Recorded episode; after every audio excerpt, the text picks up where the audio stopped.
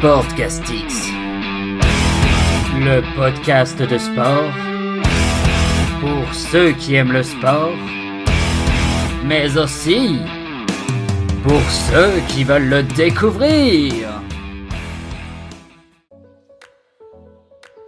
Bonjour à tous et bienvenue pour ce cinquième épisode de Sportcastix.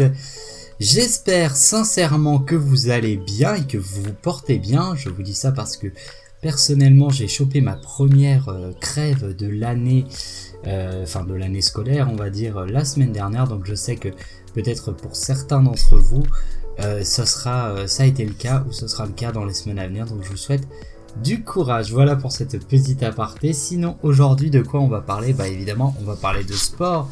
Mais de quoi plus précisément? Eh bien là, en ce lundi, ça va être du lourd puisque euh, nous avons euh, tout d'abord... Euh, alors j'ai... On va commencer par une nouvelle rubrique. donc il n'y aura pas d'infos, du coup, elle va, dire, on va, elle va remplacer les infos. C'est le tour des stades. Alors vous verrez ce que c'est. Voilà, je, je, vous expliquerai ça tout de suite après. Ensuite, on va parler euh, du classique entre l'Olympique de Marseille et du Paris Saint-Germain. Ensuite, nous parlerons, et là je vais faire un petit billet d'humeur sur le sport féminin. Euh, je vais essayer d'émettre un peu des petites hypothèses. Voilà, c'est vraiment un billet d'humeur, euh, vous verrez. Voilà, on va parler notamment de, de sous, évidemment, mais aussi de compétition, de manière d'aborder le sport féminin. Enfin voilà quoi. Et en fin d'émission, pour terminer, j'ai envie de dire le meilleur pour la fin. On va parler de ce titre de champion du monde pour notre très cher, euh, magnifique, extraordinaire pilote Fabio Quartararo, voilà champion du monde de MotoGP. Allez, c'est parti, je vous souhaite à tous une agréable écoute. Donc oui, on est parti pour euh, du coup cette nouvelle rubrique, cette rubrique un petit peu de test, donc j'ai pas encore pris le temps de faire un petit générique, je ferai peut-être la prochaine fois. Donc cette rubrique s'appelle le tour des stades. Pourquoi? Parce que comme vous le savez, j'aime beaucoup regarder le football, le basket et le rugby principalement. On va dire que c'est vraiment trois sports que je, regarde. Et parfois, j'étais un petit peu frustré de ne pas pouvoir parler de tel ou tel match. Et j'avais jamais réussi vraiment à faire euh, la bonne rubrique. Et je trouve que le tour des stats, c'est plutôt pas mal parce que ça me permettra de parler de quelques matchs, de quelques championnats. Voilà, des matchs que j'ai vus. Là, aujourd'hui, au programme, du coup, bah, si vous êtes lyonnais, vous allez kiffer parce qu'on va parler de Lyon, on va parler de Lasvel et on va parler du loup alors que c'est totalement euh, de manière hasardeuse puisque c'était vraiment en plus pas forcément de ces clubs là dont j'avais envie de, parler mais euh, disons que ça tombe bien euh, pour les lyonnais quoi. C'est que des clubs lyonnais. Voilà. Donc c'est voilà trois matchs donc ça sera à chaque fois un match de basket un match de rugby un match de foot que j'ai envie d'évoquer dans le podcast alors on va commencer par le premier match. Donc le match, euh, donc petit aparté aussi, je, rouvre une petite aparté, excusez-moi. Euh, sur les trois matchs dont je vais évoquer, j'en ai vu qu'un seul. Et les deux autres, je les ai suivis à la radio. Pourquoi? Parce que euh, Stade français, Lou notamment, je crois que j'étais parti marcher, donc j'écoutais à la radio, voilà. Lyon-Nice, bah, c'était en même temps que le Grand Prix de, de moto, donc forcément j'ai préféré regarder le Grand Prix de moto, on en parlera tout à l'heure. Et puis euh, pour ce qui est de l'Asvel, euh, Chalon-Reims, bon bah ça celui-là je l'ai vu. Alors euh, du coup on commence par le football. Alors victoire de l'OGC Nice sur sa pelouse sur le score de 3 buts à 2. Début de Carl Toko et, Cambi à la 35e pour l'OL. De Youssef Attal de Oussem Aouar pardon pour le 2-0 à la 66e à la 68e pour l'OL de Youssef Attal à la 81e pour la réduction de l'écart. Le but de Youssef Attal, je vous le conseille, il est magnifique d'ailleurs. Euh, à la 89e minute, suite à un penalty, nous aurons donc euh, l'égalisation d'Andy Delors. Et enfin, euh, Nice en toute fin de match qui va passer devant avec le but de Guessant. À donc 90e plus 3. Alors, j'ai noté sur ce match, ça va être très rapide, hein, vous allez voir.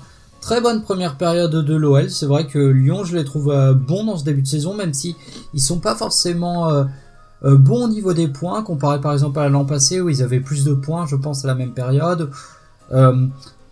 ils étaient plus efficaces l'an passé, mais je, les préfère cette saison. Hein. Ils sont peut-être moins efficaces, mais beaucoup plus intéressants dans le jeu. Donc je pense que ça ira très très bien pour Lyon cette année. Euh, bon, le but de, de d'Atal est splendide, ça je l'ai déjà dit. Néanmoins, du côté de l'OL, euh, j'ai trouvé que l'OL était rattrapé par ses démons.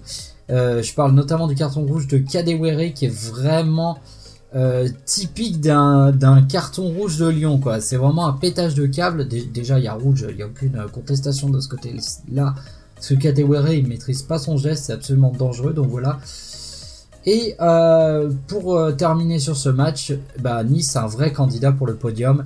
Mais ça, on le savait déjà, j'en avais déjà parlé de toute façon de l'OGC Nice. Voilà pour ce premier match. Vous avez vu, c'est un petit peu rapide. Voilà, c'est vraiment du ping-pong. Voilà, je donne le score. Je dis vite fait ce que j'en ai pensé. Ça permet de parler aussi de... Bon là, c'est de la Ligue 1 là pour le premier match. Mais après, ça va permettre de parler plus du top 14, de parler plus euh, de la première division de basket et pourquoi pas voire même de la première division de handball. Pourquoi pas, peut-être la, Ligue la Lidl Star League. À l'avenir, on verra. Stade français Loup pour le deuxième match de top 14, donc bien évidemment, victoire du Stade français 23 18. Celui-ci, ça va aller très vite aussi. Euh, donc, euh, pourquoi j'ai choisi de parler de ce match? Alors, déjà, euh, pour les essais, c'est Kilam Andawi pour le Stade français qui marque le premier et Arthur Coville euh, voilà pour les deux essais du Stade français. Et ensuite, euh, pour du côté du Loup, il y a aussi deux essais, Dylan Cretin et Yanis Charcosset. Voilà, j'espère que j'ai bien euh, prononcé tous les noms, mais c'est vrai que c'est vrai que moi j'ai du mal avec les prénoms, hein, vous le savez. donc pourquoi j'avais envie de souligner ce match-là? Parce que le Stade français, mine de rien, se relance. Et euh, en plus, face au troisième du top 14, troisième actuel, hein, le Loup, qui fait une bonne, euh, une bonne première partie de saison et qui a battu le week-end dernier le Stade Toulousain. Donc, euh, ça montre vraiment que le top 14, alors que le Stade français avait très très mal commencé, moi je me souviens du premier match, je crois, de la saison entre le Stade français et le Racing, où les Racing Main avaient éclaté les, les franciliens. Et et là, pour le coup, euh, j'étais très inquiet pour le stade français. Euh, finalement, euh, finalement, finalement, eh ben, on voit qu'ils sont capables de, renverser le loup, alors que le loup, le week-end dernier, avait battu le stade toulousain. Le stade toulousain, dans les 5 premiers matchs, on disait c'est bon, ils sont imprenables. Et puis finalement, le loup les fait chuter. Et derrière, le stade français qui ramasse le loup. Donc ça prouve bien que, je pense, dans le top 14, honnêtement, il y a vraiment 12 équipes qui peuvent atteindre les, phases finales. C'est-à-dire que sur 14, il y en a 12 qui sont au même niveau. Et après, il y a toujours les deux voilà, qui vont jouer la montée. Mais euh, c'est très chaud parce que le Stade français, en fait, euh, aujourd'hui, là, on ne sait pas s'ils vont jouer euh, justement les phases finales comme ils l'ont fait l'an passé. Ils avaient très mal débuté aussi l'an passé. Et finalement, ils ont réussi à se qualifier pour les phases finales. Ou est-ce qu'ils vont descendre en Pro D2 Enfin, j'exagère à peine, hein, franchement. Et c'est vraiment très très intéressant. C'est pour ça que, comme euh, là on va commencer à parler un peu plus du top 14, bah, je, m'étais dit, vu que je vais parler toutes les semaines euh, dans le tour des stades euh, des, du top 14, bah voilà, j'avais envie de commencer par le stade français Loup parce que ça permet vraiment de montrer, par exemple, aux personnes qui ne connaisseraient pas le top 14, que c'est un championnat extrêmement équilibré, extrêmement relevé et très très difficile pour les 14 clubs, contrairement à d'autres championnats, euh, notamment la Pro A, la Betclic Elite, donc je vais réussir à m'y faire. Et donc j'ai regardé Lasvel qui, recevait Chalon en Champagne ou Chalon-Rhin, je sais pas vraiment, on peut dire les deux je crois.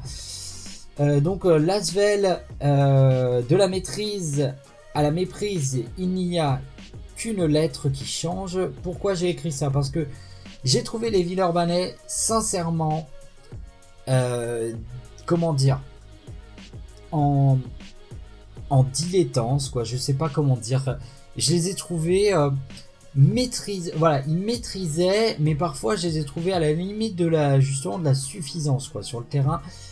Et euh, c'est notamment, je pense, sacralisé par un homme Youssouf Afal, donc je rappelle qu'il fait 2m24 il me semble, euh, qui, j'ai écrit sans mauvais jeu de mots, au-dessus du lot, mais trop euh, dilettant, justement. parce que merde, bon alors ok il, fait des doubles doubles c'est super, il s'éclate hein, dans la raquette, il fait 2m24 donc tu m'étonnes. Mais parfois tu le vois prendre des shoots, il récupère le ballon dans la raquette parce qu'il est plus grand tout le monde et il, tu vois, il saute pas quoi, genre il fait vraiment, genre il met le bras comme ça. Et, sur ce match-là, j'ai trouvé que c'était assez symptomatique. Et alors autant en, première division française, avec les écarts qu'il y a, je veux bien comprendre que ça peut passer. Mais en Euroleague, parce que là je pense surtout à l'Euroleague, mais jamais de la vie tu fais ça à Madrid, tu fais pas ça à Barça, tu fais, tu fais pas ça à Istanbul, tu fais ça à personne. Hein. Honnêtement, euh, même les, équipes Milan, Bayern et tout ça, jamais euh, ces équipes-là, elles sont prendre comme ça dans la raquette, hein, c'est pas possible. Donc il faut faire attention de ce côté-là. Maintenant, j'avais surtout envie de parler de Chalon-Reims qui fait une très très un très très bon début de saison et notamment euh, au niveau de, en attaque, hein, ils ont ils ont l'une des meilleures attaques euh, de la de la Betclic Elite, excusez-moi. faut le temps que ça rentre. Hein. Ça va finir par rentrer. On n'est plus c'est Jeep Elite, c'est Betclic Elite maintenant. Enfin de l'une des meilleures attaques en tout cas de la première division, ça c'est sûr. Et hier, euh, pour revenir au match d'hier, eh bien Chalon-Reims euh, peut avoir des remords, mais pas de regrets. Pourquoi je dis ça?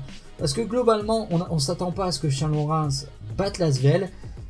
Mais s'ils avaient été plus adroits euh, sur, la ligne des lancers, donc au, au lancer franc, sincèrement, je pense que Chalon-Reims aurait, aurait pu renverser la rencontre et je me rends compte que je vous ai pas donné le score donc victoire de Asvel 94 à 80 donc vous voyez c'est quand même assez serré. Et je pense que Chalon-Reims euh, aurait pu aller chercher ce match malgré tout. Mais bon tant pis c'est pas grave. Et franchement sincèrement euh, si vous ne connaissez pas euh, le basket je vous conseille de regarder Chalon-Reims c'est vraiment une équipe très très agréable à regarder voilà euh, pour ce euh, tour des stades et on va vite retourner au football et on va se diriger à Marseille au stade Vélodrome parce que hier soir c'était le classique de la Ligue 1.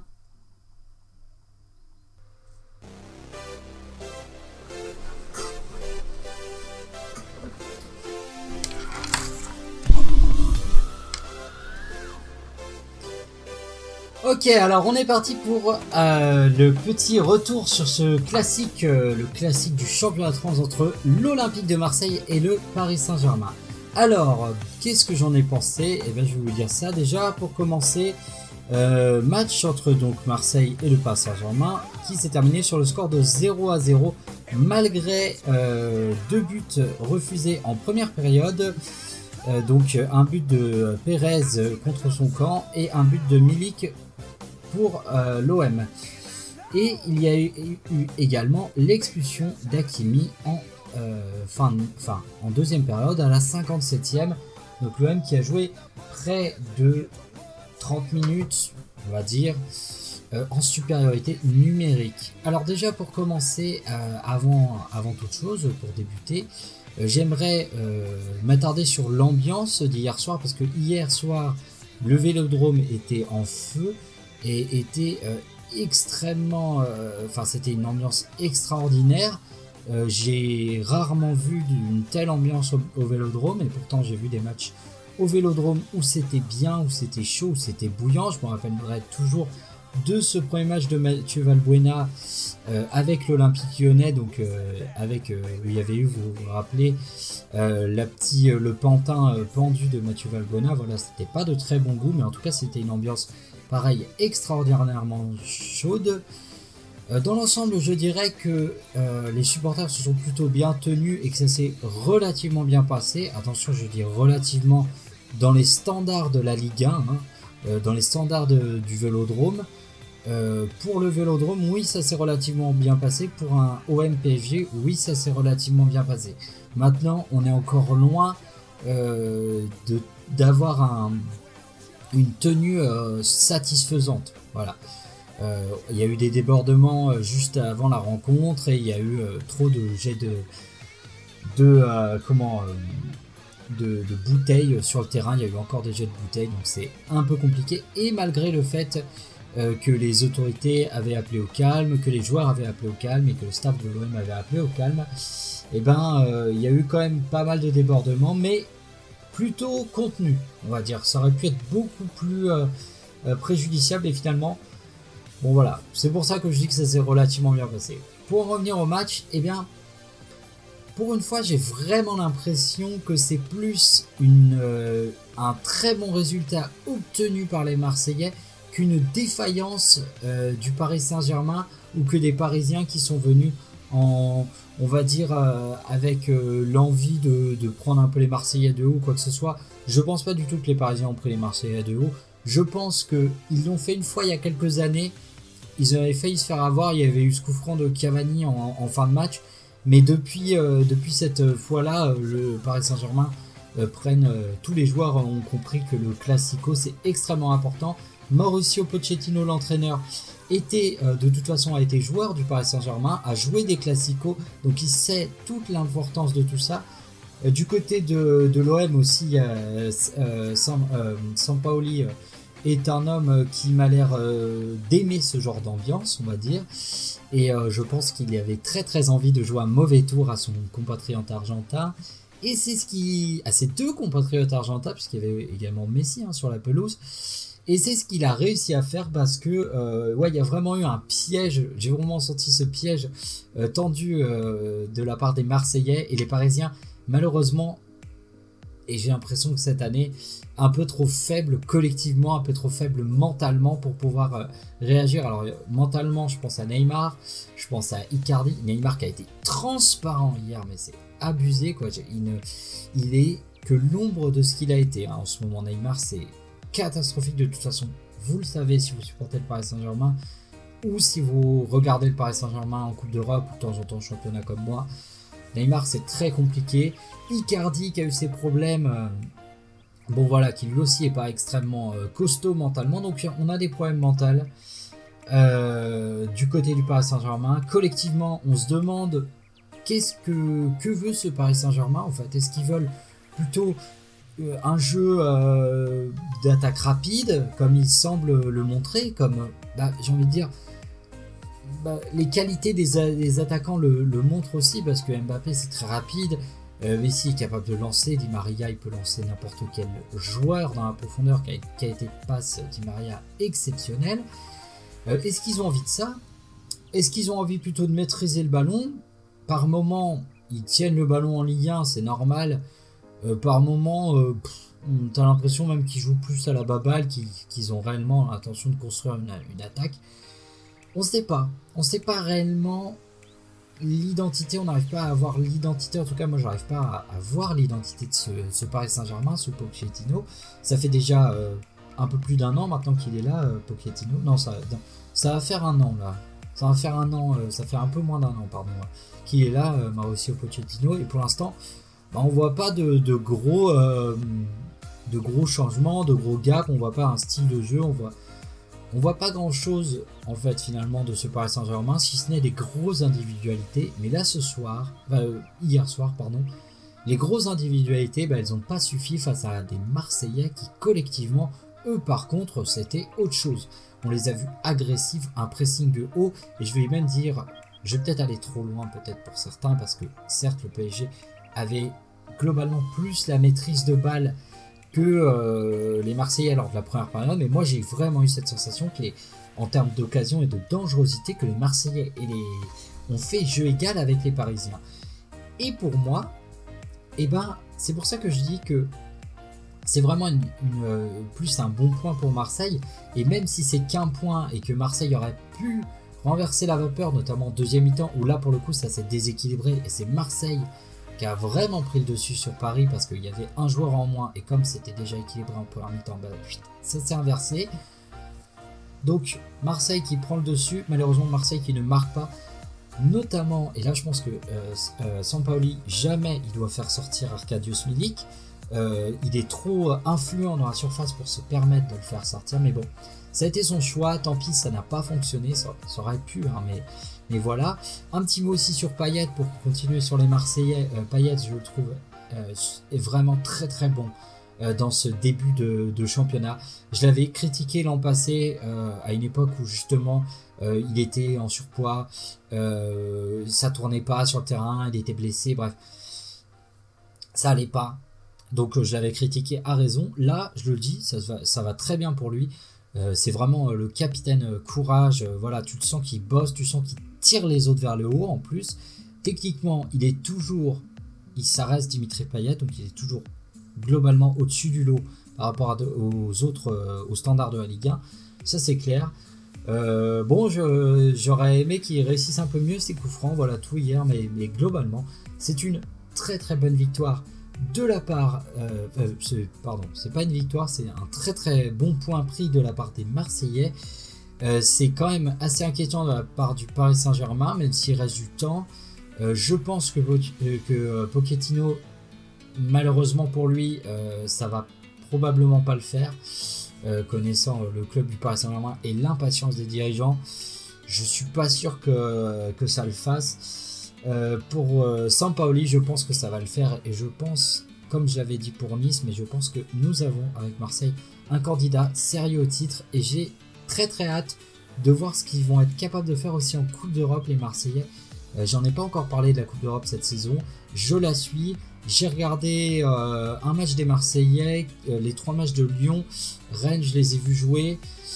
qui sait d'autres qu'il y a Et Monaco, je les ai vus jouer aussi en Coupe d'Europe pour l'instant. voilà, donc pour l'instant, je regarde un petit peu ça. Paris et Lille, c'est pareil, je regarde en Ligue des Champions. On verra, je, ferai peut-être un point, un petit débrief sur la, sur la Coupe d'Europe en cours de, au cours des, phases de poule. Euh, voilà pour ce classico entre l'OM et le Paris Saint-Germain. Et euh, pour terminer, bah, je dirais que c'était un match très très agréable à suivre. On va du coup pouvoir passer à mon billet d'humeur sur le sport féminin.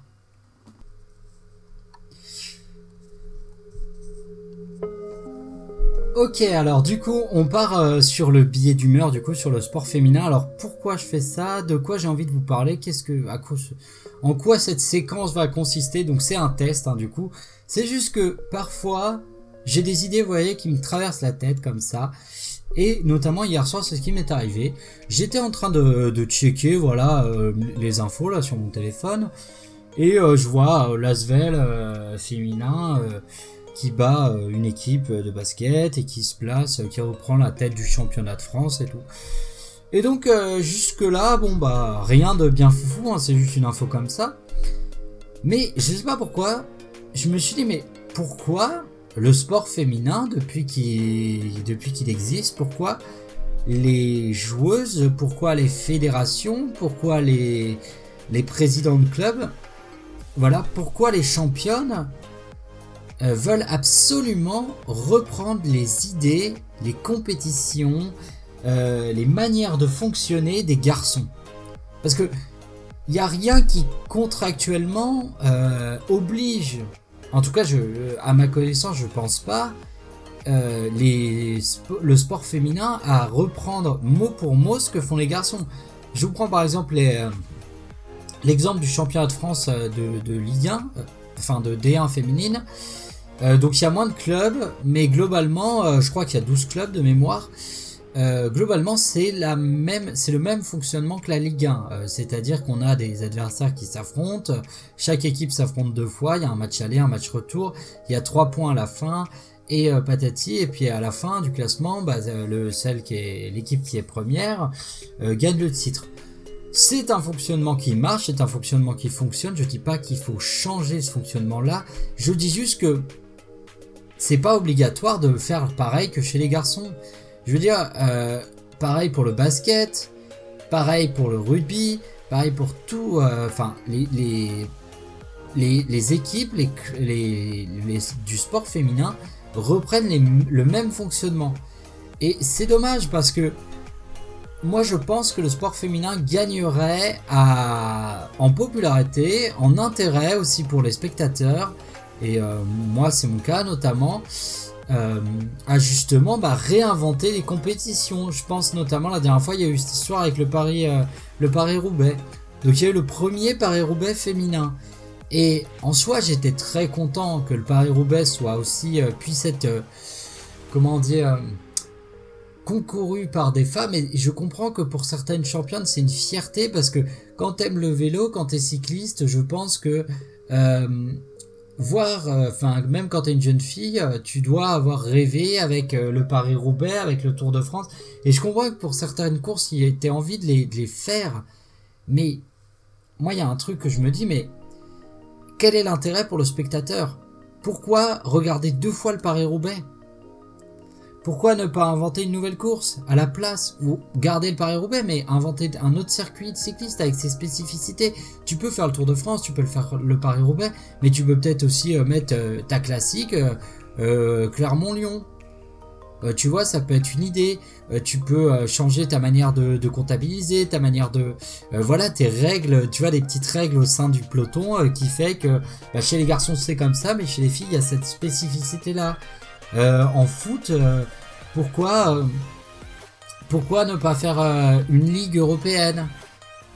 Contrairement comme ce que ce que voulait faire avec la Super League, sauf que chez les garçons c'est bizarre parce que il n'y a pas assez, il y a déjà des clubs professionnels dans les pays, c'est déjà installé comme ça depuis un siècle, c'est que ça, ça, fait un siècle qu'on joue comme ça quoi dans le foot masculin, mais chez les filles faire une ligue une ligue européenne, ce serait possible?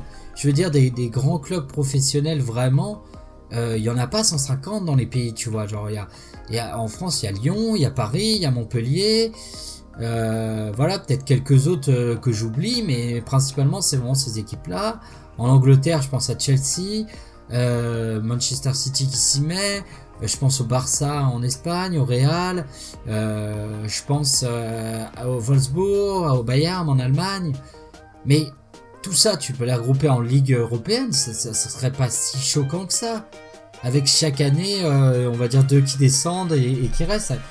Il y, a tellement de moyens d'inventer le sport et, la manière dont on suit le sport, la manière dont on pratique le sport, que je trouve ça vraiment dommage que les femmes, au lieu d'aller conquérir de nouveaux marchés, au lieu d'aller conquérir un nouveau public, au lieu de réinventer le sport, eh ben, elles se contentent de prendre ce qu'ont fait les garçons, de prendre ce qui marche, voire même des fois ce qui marche pas, voire même des fois les travers de ces sports, et de prendre ces sports-là et juste d'en faire une copie avec des nanas, quoi, genre. Et je trouve ça très très dommage. Et pour moi, euh, les femmes, le sport féminin gagnerait en popularité, en intérêt de diffusion, en justement faisant et en prenant ses propres compétition en inventant sa propre manière d'exister.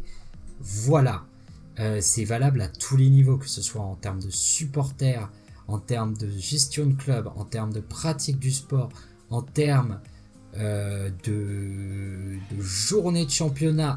ça peut être valable en tout.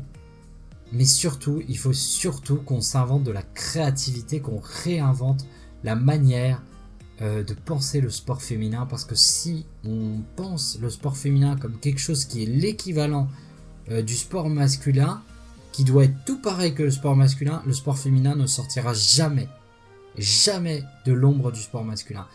Et voilà, j'avais envie de dire ça parce que c'est une opinion que j'ai, en tout cas que je suis en train de me construire. Et euh, c'est une opinion que j'entends assez peu finalement. On se plaint de l'égalité des salaires, des conneries comme ça, alors que on sait très bien que dans le sport féminin, euh, c'est pas les mêmes rentrées d'argent, donc forcément le salaire ne peut pas être le même pour euh, quand bien même ce soit le, niveau égal en termes de en termes de, performance, il y a aussi euh, la réalité économique du sport féminin qui est que ça rentre moins d'oseille et forcément bah du coup les joueuses ou les athlètes gagnent moins d'argent à cause de ça. Mais c'est pas parce que ça rentre moins d'oseille aujourd'hui que ça va rester comme ça. C'est juste que le sport féminin y est un petit peu au début et assez balbutiement, donc euh, il faut encore faire des choses. Mais en tout cas, ma conclusion c'est que le sport féminin ne s'émancipera jamais, ne deviendra jamais un équivalent au sport masculin tant qu'il restera dans l'ombre du sport masculin en faisant tout comme le sport masculin. Voilà pour ce petit billet d'humeur. Du coup, c'était une humeur un peu chafouine de mon côté. Mais je vais être tout de suite beaucoup plus joyeuse puisqu'on va parler moto et que nous avons un champion de moto français. Un champion du monde de moto. Allez, c'est parti pour la moto.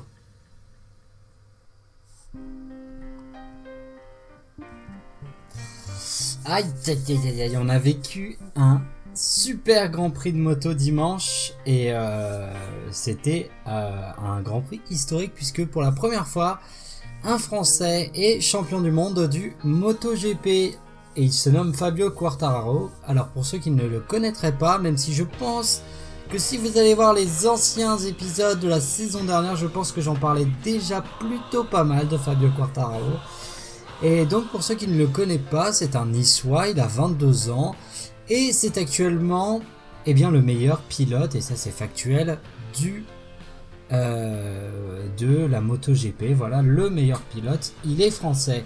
Alors historiquement, il faut savoir que bien sûr, euh, la France n'est pas le pays de la moto par excellence en Europe. C'est plutôt accordé, on va dire, à l'Italie ou à l'Espagne, ce genre de, de titre. Euh, nous en France, globalement, bah, la moto, bah, évidemment, on a eu d'autres pilotes, hein, on en a fait, mais un Français champion du monde, c'était jamais arrivé. Alors, justement, puisque c'est historique, je vais vous parler un petit peu de comment moi je l'ai vécu, euh, assez rapidement, mon ressenti par rapport à cette victoire. Faut savoir que moi, je suis la moto depuis à peu près euh, deux ans, on va dire, donc ça fait vraiment pas très très longtemps. Donc, quelque part, il y a deux ans, il y avait déjà Fabio Quartararo sur le circuit quand j'ai commencé. Et euh, il y avait déjà Johan Zarco, euh, donc voilà, donc il y avait vraiment. disons que j'ai débarqué tard, et du coup, moi, c'est habituel de voir des Français truster les premières places. Donc quand Fabio était champion du monde, j'ai été certes très très content, mais d'une part, on s'y attendait un petit peu, euh, vu les résultats des derniers Grands Prix et l'écart qu'il était en train de faire depuis le début de la saison. Et d'autre part, euh, bah moi j'ai pas connu de moment où en fait la France n'était pas vraiment représentée en moto. Moi du coup bah comme j'ai attaqué ce sport très tard, voilà. Mais j'imagine sans aucun problème l'émotion que ça a dû être pour des gens qui suivent la moto depuis 10, 15, 20, 30 ans, euh, qui ont l'habitude de voir ce sport depuis des années et des années, et qui ont dû euh, cela euh, bah voilà, bah, se la manger pendant des années euh, sans pouvoir avoir de, champion de son propre pays. Euh, c'était aussi, et je tiens quand même à le, souligner, c'était aussi le dernier Grand Prix de la légende Valentino Rossi. Valentino Rossi qui est, euh, de mémoire, j'ai peur de dire une bêtise, mais, je, mais il me semble que c'est ça, 8 fois champion du monde. Donc, vous voyez, Quartaro, encore, de, encore du boulot.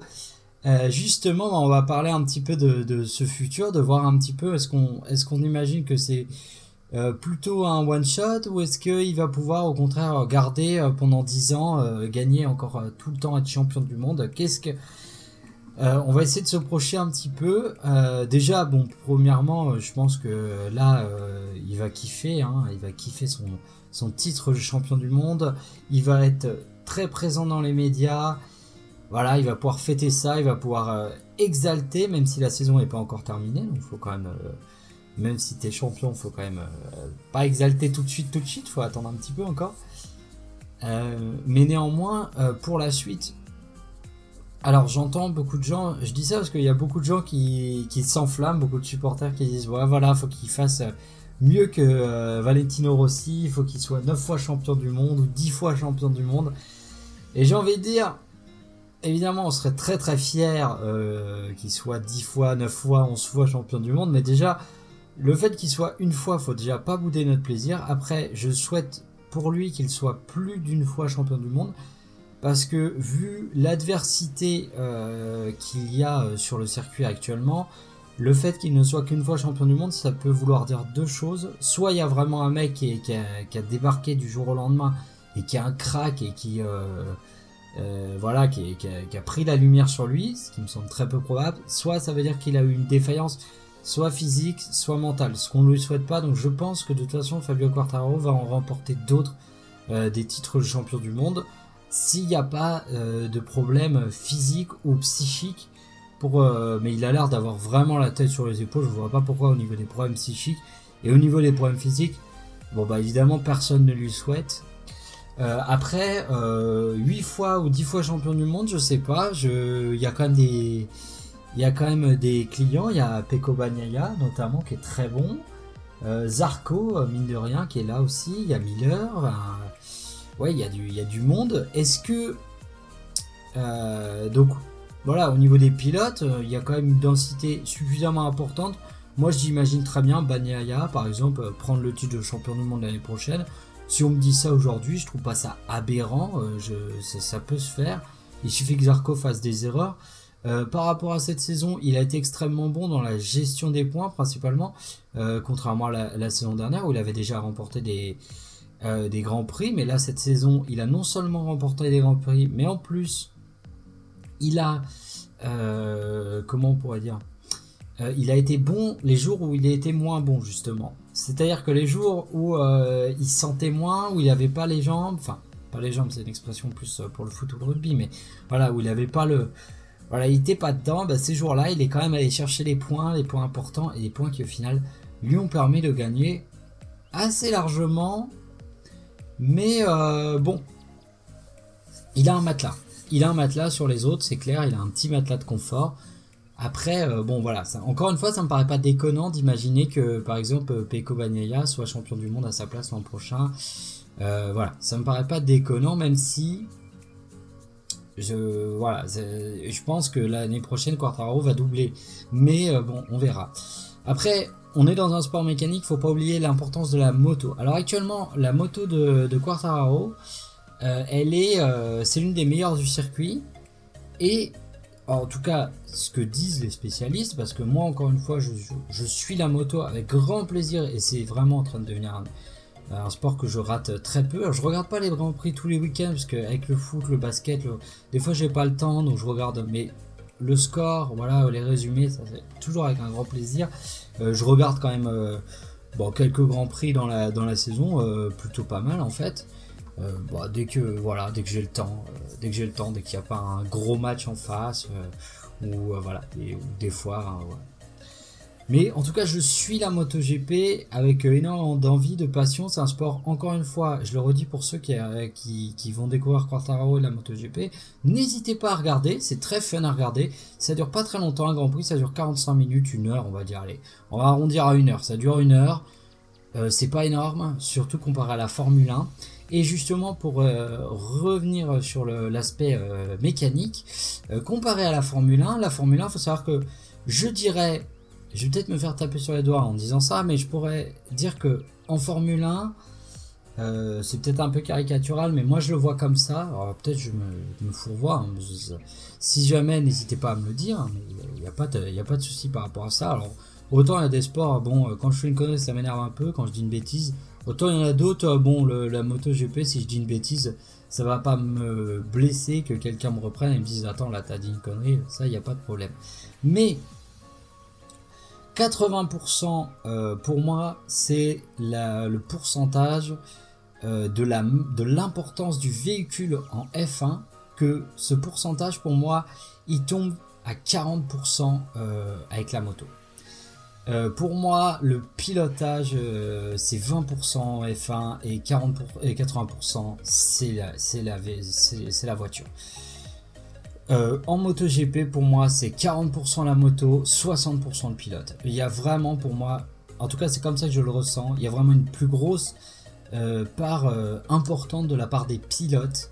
Et c'est pour ça aussi que ce sport, je pense, plaît autant, parce qu'on sent que le pilotage a une réelle, a une énorme, en tout cas, a une plus grande influence qu'en Formule 1. Moi, c'est comme ça que je le ressens en regardant. euh, après, euh, en regardant euh, des grands prix de Formule 1, ça m'arrive de regarder. Bon, là, cette année, j'en ai regardé pas mal parce que c'est intéressant entre Hamilton et, et, Verstappen, mais il y a des saisons où des fois, j'en regarde même pas plus d'un ou deux, quoi. Genre, Grand Prix de Monaco quand il a lieu, et voilà, encore. Mais là, cette saison, c'est intéressant. J'ai regardé un peu plus la Formule 1, c'est vrai.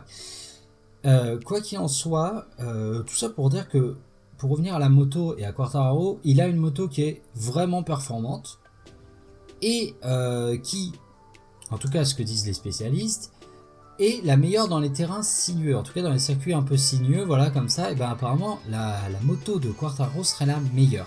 Après moi, honnêtement, sur de la puissance, sur de la ligne droite, de la vitesse pure, il n'y a pas besoin d'être un grand spécialiste pour voir que les Ducati elle, elle, dépote, elle dépote du feu de Dieu et qu'à chaque fois, elles, elles, arrivent à reprendre des, petites secondes à, à, ou aux autres pilotes quand il y a, d'autres duels avec d'autres pilotes.